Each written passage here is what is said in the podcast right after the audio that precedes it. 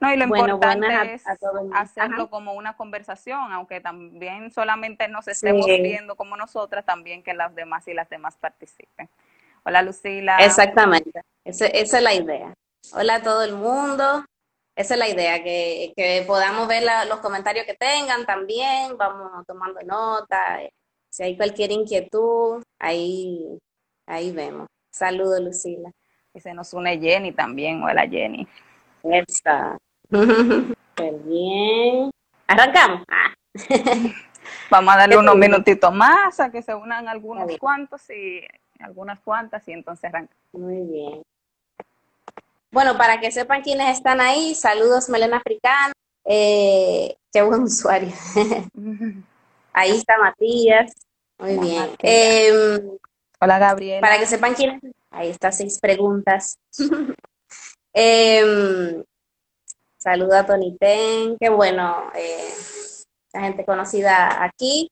Em, para que nos vayamos ubicando quienes, quienes ya estamos conectadas y conectados, yo creo que podemos arrancar em, como un, una pequeña conversación eh, que hemos querido que sea con eh, con Tefa del, Team WAST, por bueno, la coincidencia que hemos tenido en sentido general en, muchas de las posturas con respecto a, las protestas que han habido, a una de las cuestiones que desde, en el caso de la Plaza Alzano, unificó desde un principio, era el cuestionamiento al, al injerencismo de la OEA y a que el gobierno saliera con esa eh, cuestión salomónica de que fuera la OEA que investigara, dada la falta de, credibilidad de la Procuraduría, y todos contentos. Desde un principio estuvimos, recuerdo, y coincidíamos en el diálogo político ciudadano, eh, planteando el tema de, que no, no, debía ser la, la, OEA la, la encargada, em, que no, esto no garantiza, dadas las características de, de, ese organismo eh, no garantiza ningún tipo de, transparencia ni, ni, realmente castigo a los culpables, verdad, justicia, todo lo que por lo que la gente se había estado movilizando. Saludo Quisqueya. Em, y a todas las personas. Entonces, bueno, arrancamos como más, ya arranquemos porque tenemos un, buen grupito para que no se nos vayan. Entonces, eh, esta conversación es en ese contexto de que tuvimos un informe ya eh, de la OEA, Unión también dio un informe un poco similar también, y ha habido reacciones por parte de la Junta Central Electoral, por parte de los partidos, etcétera. Em, y claro, ya la, propaganda oficial se ha ido del lado de vieron que no hicimos fraude. Eh, en ese sentido, em, desde desde la Plaza Alzada hemos, planteamos que, bueno, eh, lo que venía diciendo, de que no debió ser la OEA la, la, que, la encargada de esa, de esa auditoría, porque desde antes había planteado su parcialidad hacia el gobierno en aquella frase que ya se ha hecho casi, que ya es casi graciosa, que te pregunten por la que, que decir que la democracia fuerte, y vibrante. Claro, entonces Así, lo el primer tuit que tiró el PLD después del, del, informe fue diciendo la democracia dominicana está fuerte. Entonces, eh, venimos planteando ese, ese tema de que tienen una intención y el, y el informe tiene esa, esa intencionalidad, vemos en, en ello, y, el, y, un, y, un, efecto de querer consagrar el, el pacto de, de impunidad. Eh, que, que se venía cocinando desde antes, los diálogos moderados por el, por el CES eh, y que son cómplices en ese sentido, no solo el, el, PLD, la Junta Central Electoral, sino también todos los partidos de, de, oposición y que, que, no hemos tenido todavía investigación independiente como, como veníamos pidiendo. No tenemos todavía verdad y justicia. Las razones por las que veníamos protestando eh, están ahí están ahí, están ahí todavía. Eh, para que sepan en términos generales, sintético, para quien no se ha dado esos 45 páginas del informe, en términos generales lo que el informe viene planteando es que no hay una evidencia de fraude ni de sabotaje o intervención, eh, sino que son errores técnicos. Básicamente le tira toda la cuava a la Dirección de Informática, saludos, de la Junta Central Electoral eh, muchos saludos. Em, y, eh, pero en el informe completo, no, esa aseveración de que no hubo fraude y demás, no está dentro, no está eh, fundamentada, porque ni siquiera está planteado como el objetivo de la auditoría es investigar eso. Es una investigación de asuntos tecnológicos. Entonces, ese, ese como la motivación de la conversación y que, bueno, eh, ya te, dejo la palabra a ti para que sepan las demás personas que, que, vamos a estar con Tefa un rato, escuchando, conversando y también con sus comentarios. Y a mitad de camino entonces nos despedimos, pero espero que se quede también en, los comentarios. Eh, va a entrar entonces Matías Bosch también para que sigamos eh, hablando del informe y, del tema de lo que implica para, la, para el tema de la, de la impunidad en nuestro país. Así que Bien. Le dejo la palabra. Hola, hola. Bueno, eh, buenas tardes a quienes todavía no he saludado. Muy buen resumen eh, del contexto y a dónde estamos.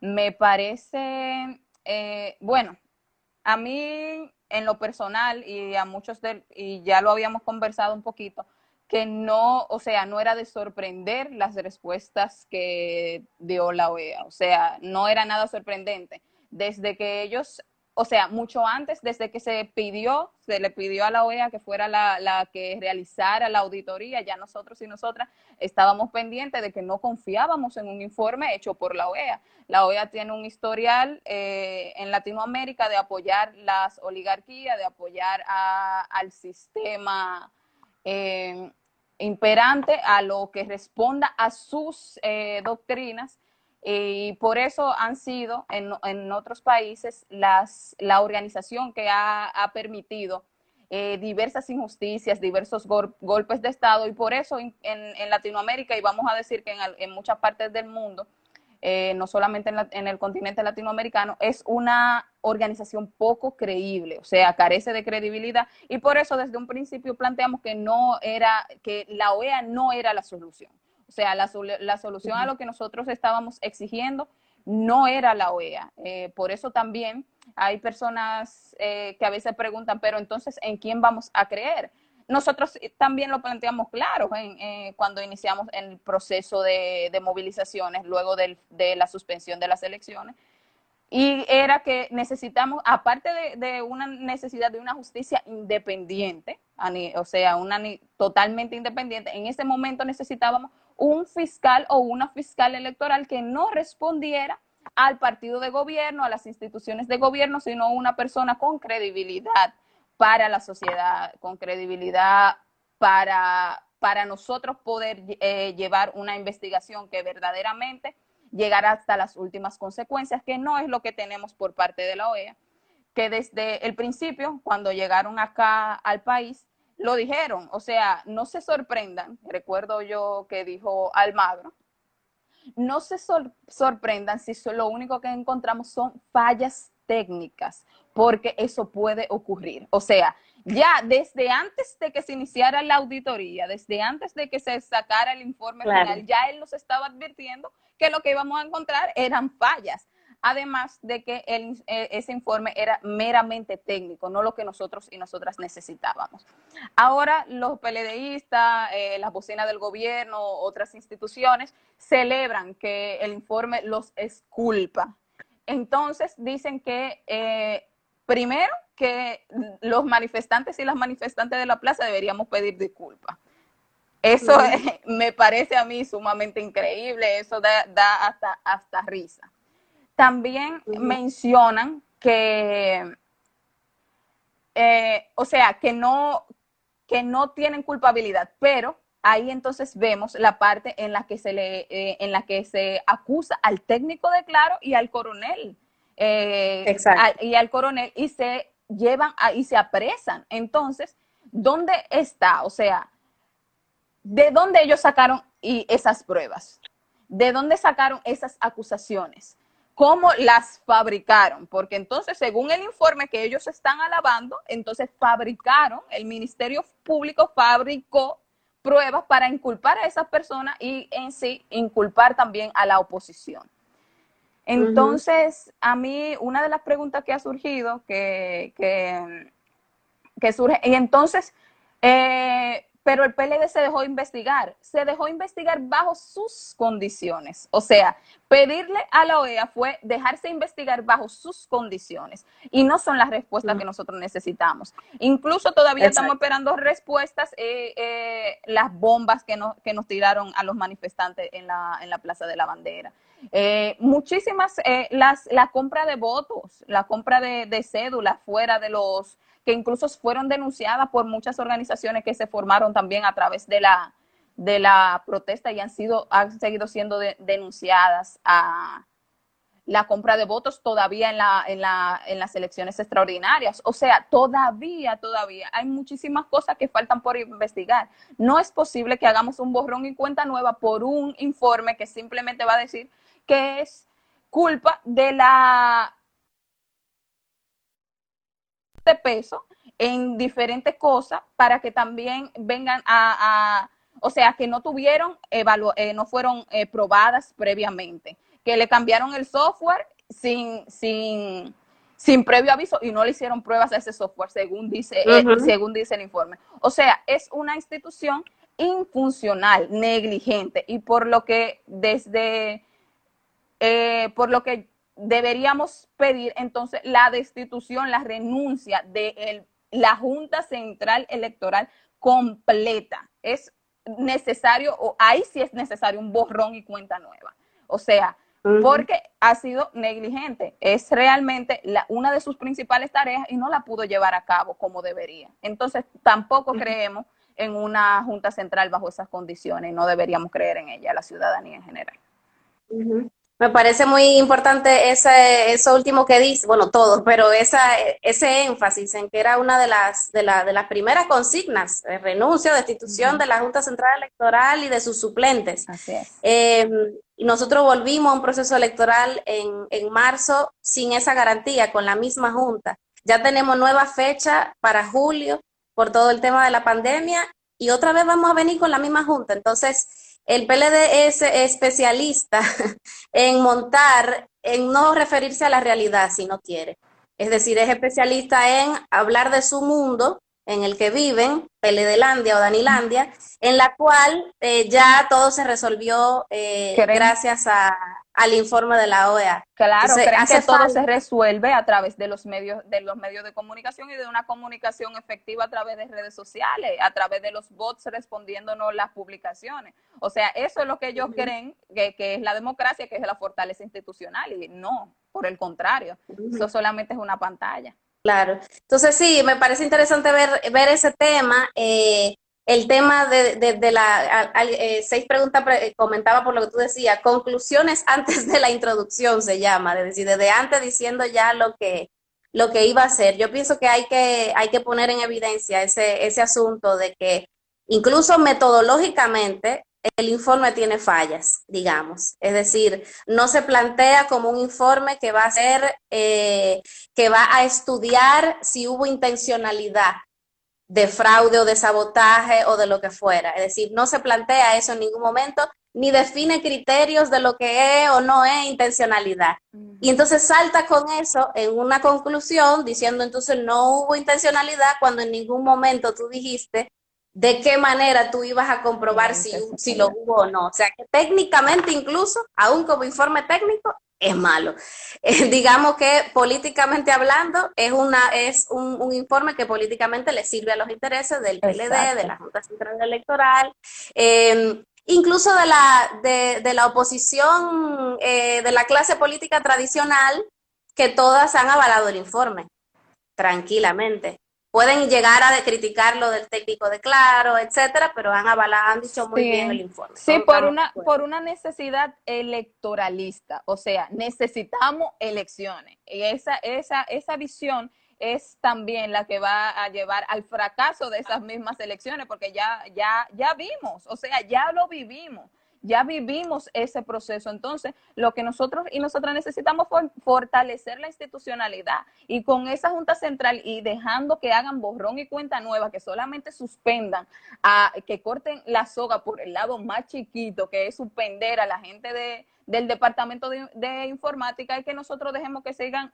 pasando las cosas dejemos que siga creciendo la impunidad, que siga creciendo la, corrupción.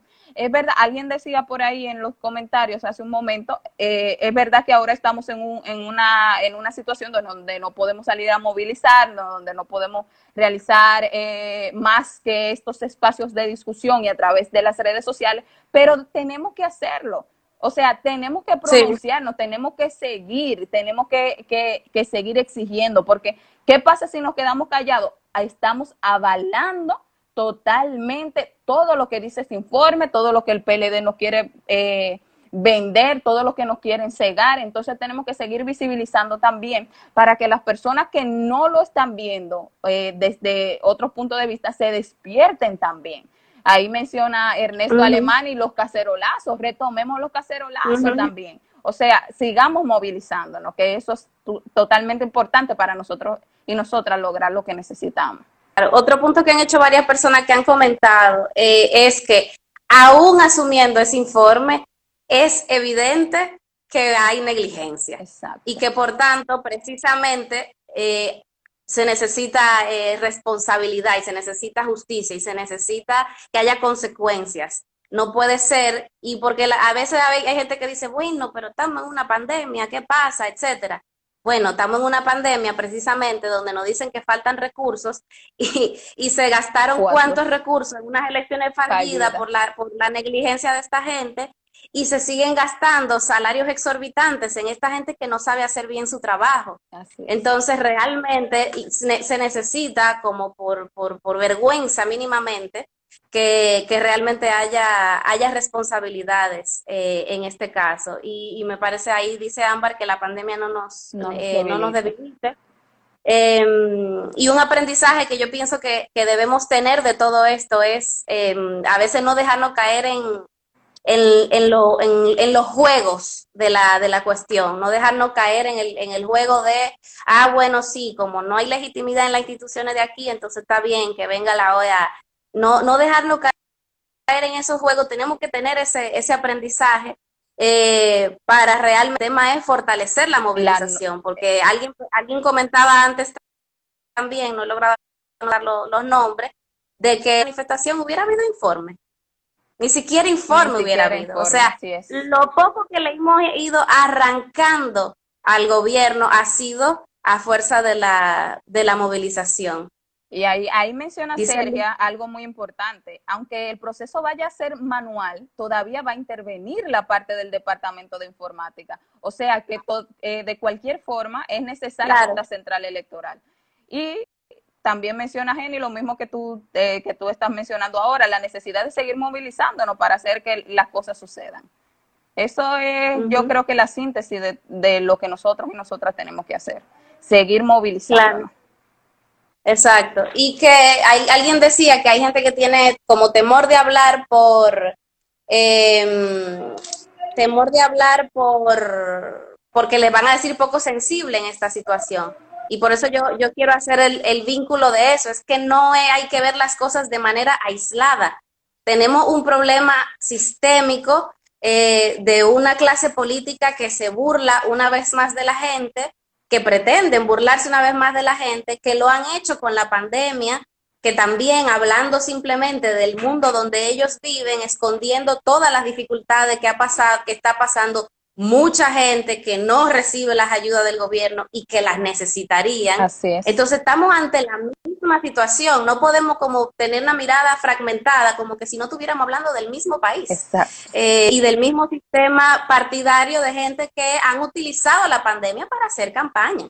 Claro, ah, y utilizan y, y, nos dicen que nos están donando, que nos están regalando, que nos están ayudando, cuando el deber del Estado, el deber del Estado es llevar bienestar, es garantizar el bienestar de las personas de, nuestro país y no, eso no nos lo pueden garantizar porque el dinero se desvía para la corrupción, para los sueldos exorbitantes y para todas las y en publicidad. Lo vimos desde que iniciamos la desde que iniciamos el proceso de cuarentena. O sea, eh, inversión eh, de cientos de miles en publicidad, en periódico, en propaganda en diferentes eh, espacios y no tenemos dinero para lograr que las personas vivan con dignidad, que puedan sobrepasar con dignidad estos días, porque no eh, no es real que en, un, en, en, nuestro país una persona pueda sobrevivir con cinco mil, una familia pueda sobrevivir con cinco mil pesos mensuales. Eso, eso no cabe en la cabeza de nadie. Como Margarita dijo, que sean,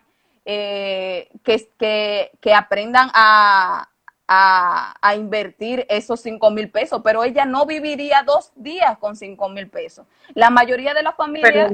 en, que haga el esfuerzo de vivir con los ocho mil que le van a dar a, el programa aquel de la, de la FAS.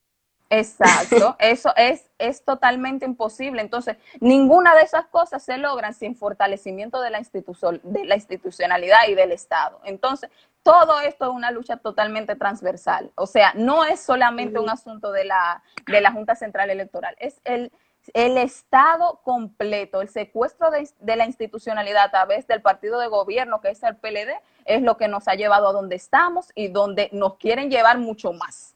Eh, esta noche veremos cuáles serán las, las medidas adoptadas por el, eh, por, el, por Danilo a través del discurso que dará esta noche, pero realmente no se ven soluciones porque realmente no, no hay una institucionalidad, no hay una eh, decisión verdaderamente política para solucionar la cosa, no hay políticas públicas eficientes tampoco eh, para poder eh, enfrentar el proceso que y la crisis que se avecina, porque la crisis va a ser mucho más profunda en los, en los próximos meses, porque todavía no hay cura para el, para el COVID. Claro, y, bueno, y por ahora no, no pareciera que, tampoco lo, la va a ver. Eh, sí es, eh, es, importante hacer el énfasis en que incluso eh, las enfermedades se, ven, se viven y se ven socialmente. Alguien pregunta, y quizá ya como para lamentablemente despedirnos de Tefa, despedirnos de Tefa, eh, el tema de que la exigencia principal era la renuncia de los miembros de la Junta por los motivos mencionados, que sí ha cambiado esa, esa exigencia. Me parece que hemos estado planteando yo creo que, hay que retomarla con más con fuerza. Vamos exacto. Yo creo que en este momento se fortalece la demanda de que deben destituirse o deben renunciar y ser sometidos. O sea, porque es una, eh, ha sido totalmente una actitud de negligencia, ha sido, han sido acciones negligentes una tras otra para llevar a ese proceso, porque entonces, según eh, dictan los informes de la OEA y de, de UNIORE, eh, lo dicen, eh, cómo tú puedes cambiar un software si está, si están, si estamos en, en pleno proceso de elección y no probarlo y, e ir así a una contienda electoral solamente porque sí y gastar tantos miles de pesos, eso, eso debería ser un crimen para el Estado porque nosotros estamos endeudados 50% de nuestro PIB está, está dedicado a la deuda. O sea, eso debería considerarse un crimen. Y para mí está, es totalmente válida la exigencia y ahora aún más que renuncien o sean destituidos los miembros del Pleno, los suplentes, todo el mundo en la Junta Central Electoral.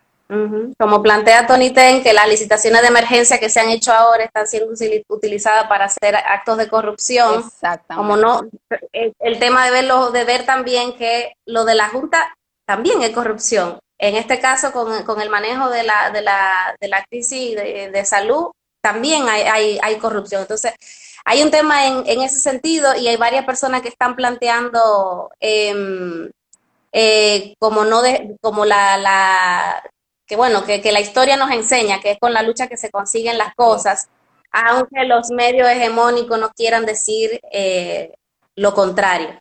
Eh, entonces, Tefa, muchísimas gracias, gracias eh, por tu participación que, que podamos seguir en, en conexión con, con, con, acciones y, y viendo a partir de las ideas que, que, que, van surgiendo aquí. Así es. Así que quédate por Abrazo y saludo a todos y a todas. Bye. Abrazo. Seguimos con Matías sí. Bosch ahora, así que no se nos vayan. Bye, bye. Eh, bye. Entonces, yo creo que lo lograré integrar a Matías Bosch señores, la tecnología. Se me pierden algunas, eh, algunos eh, comentarios. Estamos esperando que Matías Bosch entre. Eh, hoy hay más, hay más razones para movilizarnos, exactamente, que esta crisis es también culpa del mismo sistema y de corrupción y la impunidad que permite la burla de la Junta, dice eh, Jenny Lozada, eh, y que quieren salirse impunes. Mm, dice la voz de los trabajadores, fuera la JCE, cárcel a los culpables, y ver el tema de la oposición que estuvo en contra de pedir de la, la, la, renuncia de la Junta Central Electoral. Sí es importante que veamos, que veamos ese tema. Eh, estamos esperando que entre, que entre Matías Bosch, pero les quiero ir diciendo eh, algunas, algunas cuestiones. Con Matías vamos a ver, em, no puede unirse. ¿Por qué no puede unirse Matías Bosch? Dando a agregar. Arriba la UAS, exactamente. A mí me parece importante eh, resaltar el rol que ha tenido el Team UAS, que agrupa varias, varias eh, agrupaciones, valga la redundancia, de estudiantiles de la Universidad Autónoma de Santo Domingo y que estuvieron en, todo el proceso de, lucha de la Plaza de la Bandera, como han estado los estudiantes de la, de la universidad pública en todas las principales luchas de este país. Aunque los medios nunca, aunque no salen en los medios normalmente, porque no es lo que más gusta. Eh, plantea Sergio un tuiteado esta noche en la hora del discurso. Está bueno eso. Em, muchísimas gracias, Tefa. Dice Rudy que le importa un bledo a la partidocracia de RD implementar una democracia real. Todo indica que es una mera lucha para turnarse a mantenerse en el poder. Em, bueno, esperando a Matías Bosch, vamos a ver si él puede, si él logra incorporarse. Em, con él vamos a, me sale otra vez que no puede unirse, vamos a ver.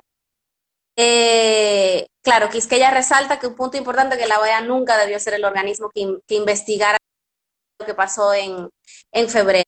Yo quiero que enfaticemos, porque hace eh, ayer Marino Zapete compartió unas cuestiones incluso de que la que las respuestas que la OEA no había recibido de la Junta con una carta que ellos le mandaron a la Junta pidiendo ciertas informaciones.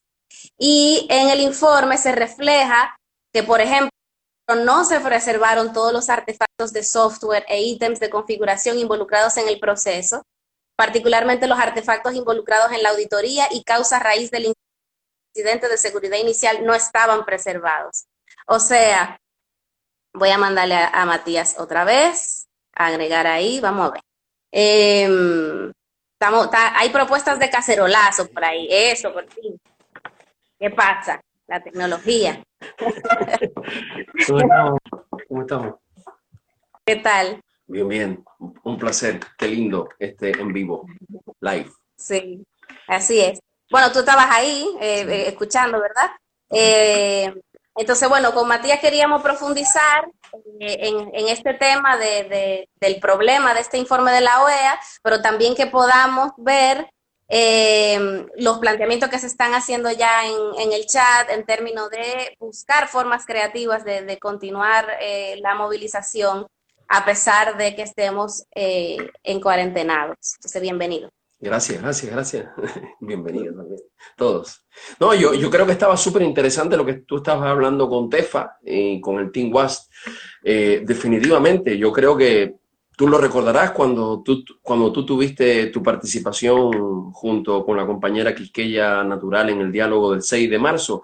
Tú lo dijiste claramente, es decir, no puede ser que la misma OEA que creamos, o sea, si hemos dicho, si se ha dicho que el Procurador General de la República no es creíble para llevar a cabo una investigación sobre un delito electoral, por lo menos posible para no descartar la presunción de inocencia, eh, ¿cómo entonces invitamos, le pedimos eso al organismo más desacreditado?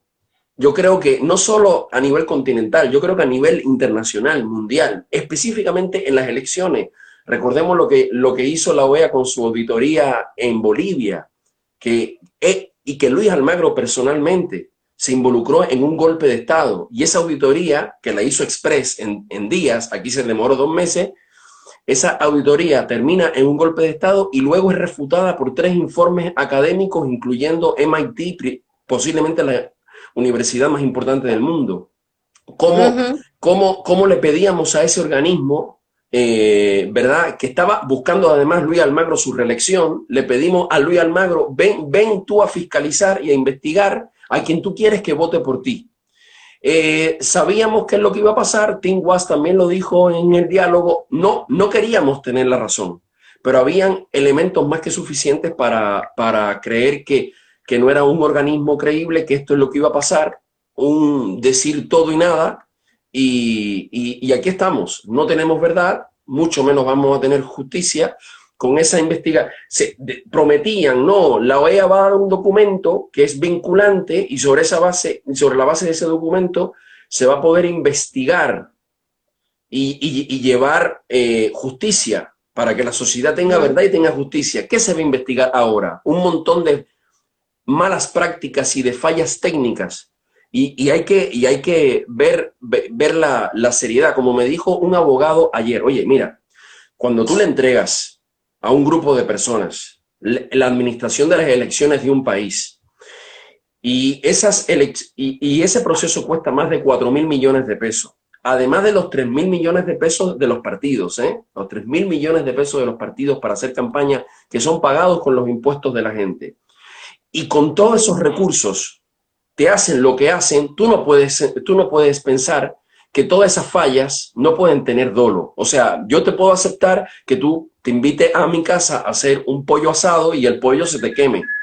Pero yo no te puedo decir que tú, te, que tú eches por la borda 7 mil millones de pesos y el proceso más importante, uno de los dos hechos políticos más importantes del año, que eran las elecciones municipales, y todo ese conjunto de fallas, sencillamente aquí no hay ningún dolo, aquí no hay ninguna mala intención ni ninguna mala fe.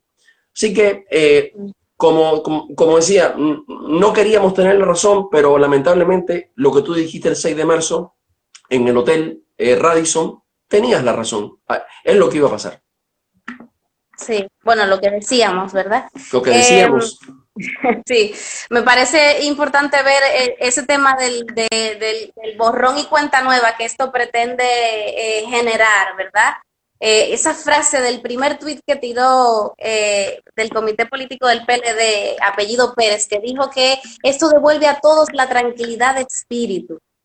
esa, esa calma como que les dio a ellos. La Junta de una vez aceptó el informe, despidieron al director del departamento de informática. Vamos a llevar a cabo todas sus, eh, todas sus recomendaciones.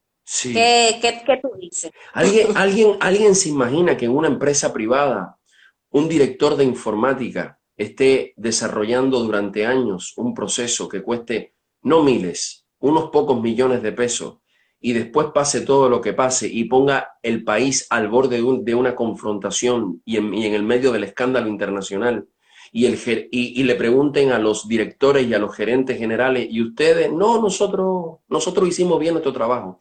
Eso en, cualquier empresita pequeña que fría empanada sería impensable que el, que el, jefe de turno dijera que él no tiene nada que ver con que todas las empanadas del turno salieron, salieron crudas o estaban podridas. Es inconcebible.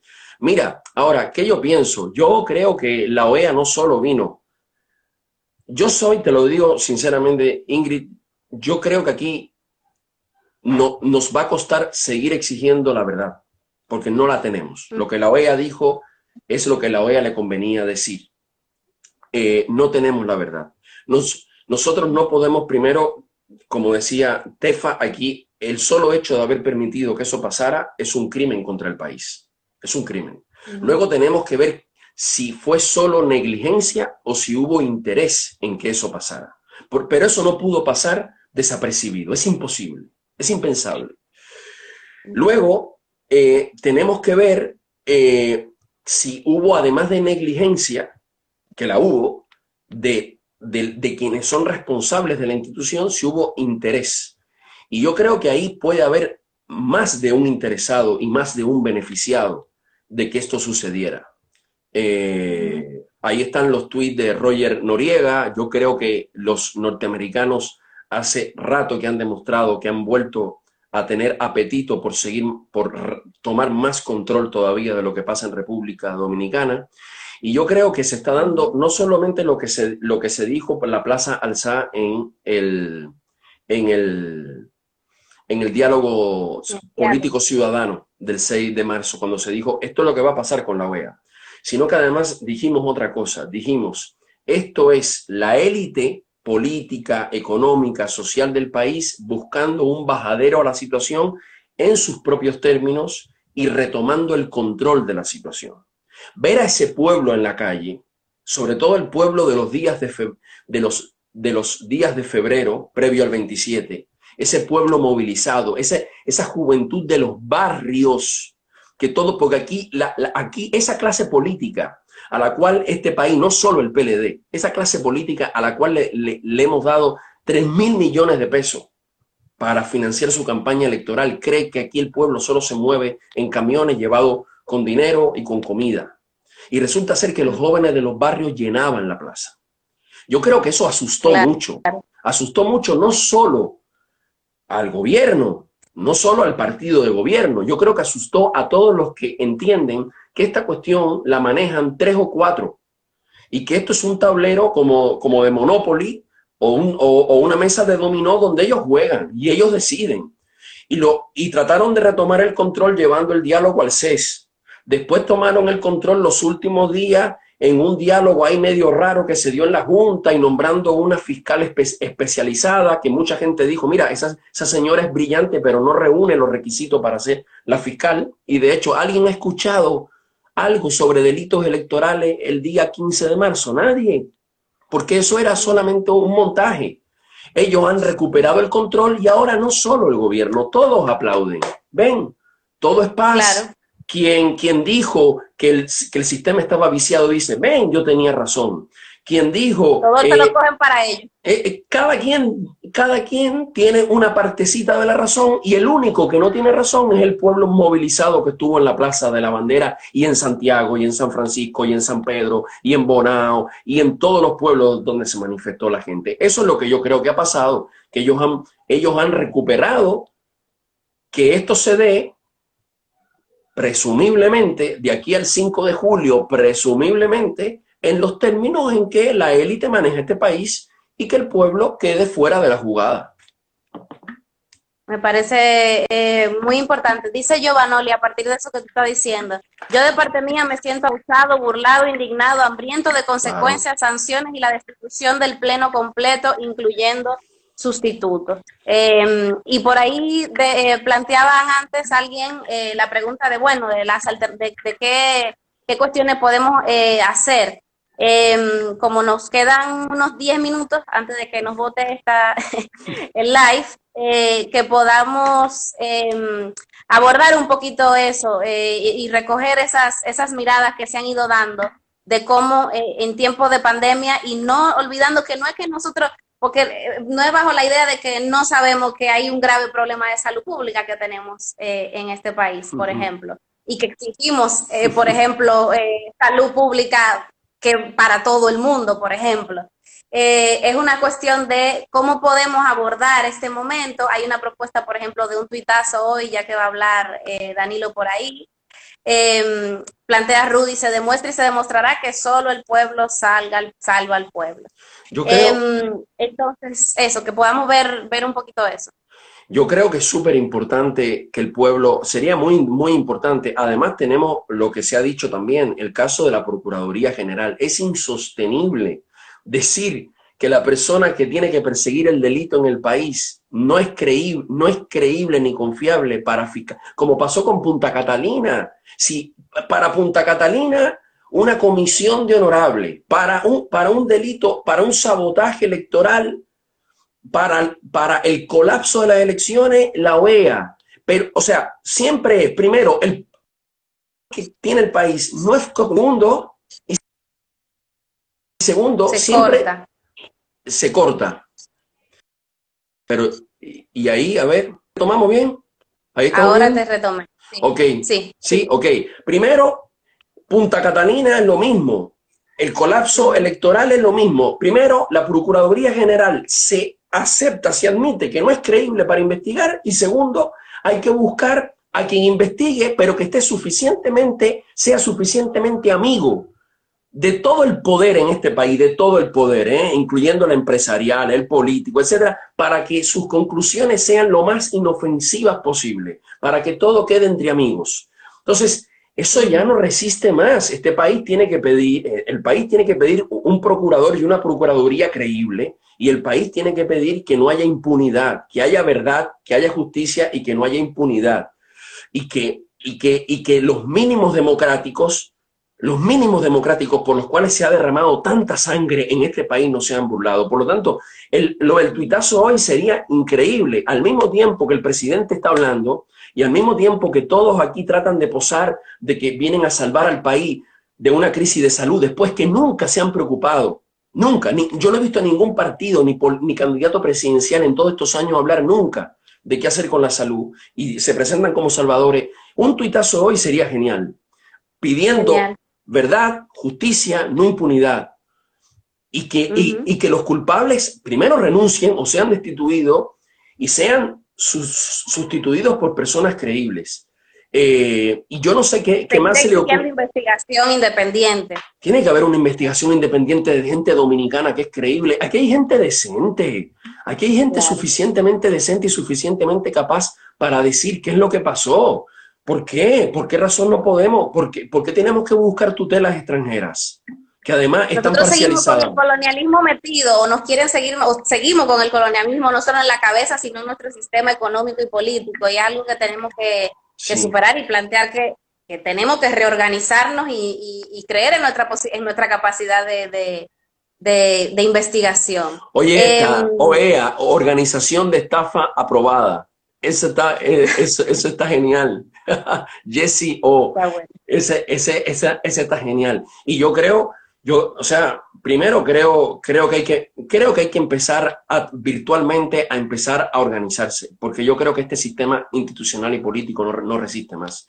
Es, es incapaz de fiscalizarse a sí mismo. Que los propios grandes partidos de oposición están validando eso. Solamente están viendo en qué medida el informe les beneficia. Me conviene a mí. Me conviene a mí. O sea, tenemos que empezar a organizarnos virtualmente por aquí, además del tuitazo, además de, lo que tú decías del bocinazo frente a la Junta, eh, del bocinazo frente a la Procuraduría. Hay que empezar ocupándonos de esta cuarentena para empezar a organizar la posibilidad de un cambio político institucional en República Dominicana que ponga a gente que esté para servir al pueblo y para representar los intereses del pueblo y no a sí mismos o a los que lo financian hay un aprendizaje que yo pienso, porque quizá puede quedar la sensación de que diablo, tanta brega y mira nada, que yo pienso que, sin que seamos eh, optimistas sin, sin base, sin fundamento, yo pienso que sí hay que reconocer em, que incluso como llegamos a esta, a esta situación de estado de emergencia, donde el Estado está Em, la policía tira a la calle, en los barrios, etcétera, a pesar de incluso de toda esta situación de que se recrudece el autoritarismo, aún a pesar de eso, por el, por el proceso en el que veníamos de, manifestaciones y demás, que, que, por lo menos reconocer un poquito la realidad en la que estábamos frente a la pandemia. Era algo que, que tenía décadas el PLD no reconociendo la existencia de gente en situación de pobreza en este país, casi, y tuvo que al menos reconocer y, y, algunas concesiones insuficientes, mal administradas, iguales beneficiando al empresariado, etcétera, pero que lo poco que ha sido es porque había una ciudadanía ahí ir en, en, ese, en este proceso y pienso que tenemos que ir viendo, ya ha salido del tuitazo, cacerolazo, alguien nos envió un mensaje el otro día, la idea de un bocinazo frente alrededor de la Plaza de la Bandera para la gente que tiene carro, etcétera. Sería, o, ojalá, ojalá que esta noche, eso sería muy importante, ojalá que esta noche nos hiciéramos sentir, nos, nos, hiciéramos sentir, porque la voz de la gente se, se tiene que escuchar. Tú has dicho algo muy, muy importante, es la salud y por cierto, nuestro saludo solidario para quienes están trabajando eh, donde hay peligro, ahí tratando de ayudar a la gente en todas las maneras, pero y también a la gente que está en problema, como decía Tefa, gente que está sobreviviendo, no se sabe cómo, porque este sistema político, económico, este Estado es que no puede proteger a la gente. Nosotros tenemos desde 2012 un pacto fiscal que nunca ocurrió y que hace que en este país los trabajadores y el pueblo carguen con el 65% de los impuestos. Y una ley de seguridad social que enriquece a las FP y a las RS y, y, no hay dinero para que la gente pueda comer en medio de esta crisis. Eh, necesitamos recuperar las... Tenemos una democracia que le, que le metieron un veneno y el doctor, y, y, contrataron un doctor para decirle que está sana, dijo, es vibrante, está vibrante y fuerte y el paciente se está muriendo. Y, y, ¿verdad? y, tenemos, tenemos un sistema social enfermo también, con gente que está hoy pasando hambre, siendo que somos supuestamente la, sexta economía de América Latina y el país que más crece en América Latina. Yo creo que frente a esto tenemos, tenemos, tenemos que hacernos escuchar y tenemos que crear lazos entre nosotros para hacer notar esto eh, de manera ciudadana y de manera política también. Ok. Eh, bueno, si te parece, porque me le quedan tres minutos a esto, según el tiempo que tengo calculado, o menos, porque creo que entramos antes. Mm, si te parece, bueno, somos unas 40 personas que estamos por aquí. Eh, que, si de aquí a las, faltan dos horas, dice Jenny que a las nueve habla Danilo, que podamos ver el tema por lo menos del tuitazo y, luego que, podamos seguir eh, organizándonos. Yo creo. con estos temas de, que no creemos en el informe, que la destitución, que justicia, que verdad, es decir, las consignas que, hemos venido planteando. Yo creo que queremos. Y que no estamos de acuerdo con el reporte de la OEA, como dicen por aquí. Eh, exacto, no, no creemos en esa, en esa verdad eh, arreglada, queremos verdad y queremos justicia para los culpables. Queremos verdad y justicia para los culpables. No queremos fraude ni sabotaje electoral. Y ojalá que al final del discurso, acompañemos el final del discurso, pienso yo, porque es importante escucharlo para saber y que pero acompañemos ese final con un buen cacerolazo, pero no solo un cacerolazo, ¿eh? contra una de las partes, un cacerolazo que diga ya no queremos más que se sigan poniendo de acuerdo entre los de, los de siempre, los mismos y las mismas de siempre, para ver cómo se benefician de todo. Queremos que de, verdad nosotros, el pueblo, tener la soberanía. Se han burlado de nuestra soberanía. supuestamente somos, la, democracia reside en nosotros y se la están repartiendo. Claro, y fortalecer, alguien decía seis preguntas, eh, la solidaridad en este momento, eh, fortalecer esos vínculos solidarios eh, ante, ante un Estado que, que, nos abandona y que se burla de nosotros y que mal utiliza nuestro fondo. También eh, esos lazos solidarios comunitarios, que si algo nos, nos enseñó esta pandemia es que llegamos también, que aunque veníamos de ese proceso de protestas, pero era de un mes, teníamos años con bastante niveles de, de poca organización social, eh, de fuerte en el país y que no, no, nos olvidemos de lo que logramos, de la energía que generamos y de la necesidad de seguir reorganizando esas fuerzas, porque definitivamente eh, sin esa organización no vamos a tener la fuerza para, para enfrentar A, a, estos monstruos. Ahí dice alguien que el dolor es lo que tiene el pueblo. Vamos a seguir demostrando la fuerza que el pueblo presentó y que el pueblo manifestó. Dolor, indignación y fuerza juntos este pueblo puede lograr grandes cosas. Nos metieron en el medio la pandemia, en medio y la OEA y todo esto, pero este pueblo tiene una fuerza que ya demostró. Vamos, vamos a sentirnos orgullosos y capaces de, darle un vuelco a esta situación, a, no seguir dependiendo de que, de, que, de que arreglen entre ellos lo que debe, lo que, lo que debe, lo que debemos defender la mayoría. El bien común lo defiende la archipoderosa y archirrica. La mayoría es la que tiene que defender sus intereses. Solo el pueblo salva al pueblo, dijo alguien por ahí. Así es, y que el pueblo incluye, el pueblo es sin discriminación por de ningún tipo, que a veces también es, parte de la, de la cuestión. Así que yo pienso que, que, llegamos al, al, final de la, de la cosa. Muchísimas gracias a la gente que ha estado eh, por aquí compartiendo sus inquietudes, eh, oponiendo, de verdad que nos, nos honra su, su presencia. Fuerza, fuerza. Bueno, y a ver si yo, ah, ya, ya, vi el botón de finalizar. Bueno. Cacerolazo eh, y tuitazo. Vamos a darle. Esta noche.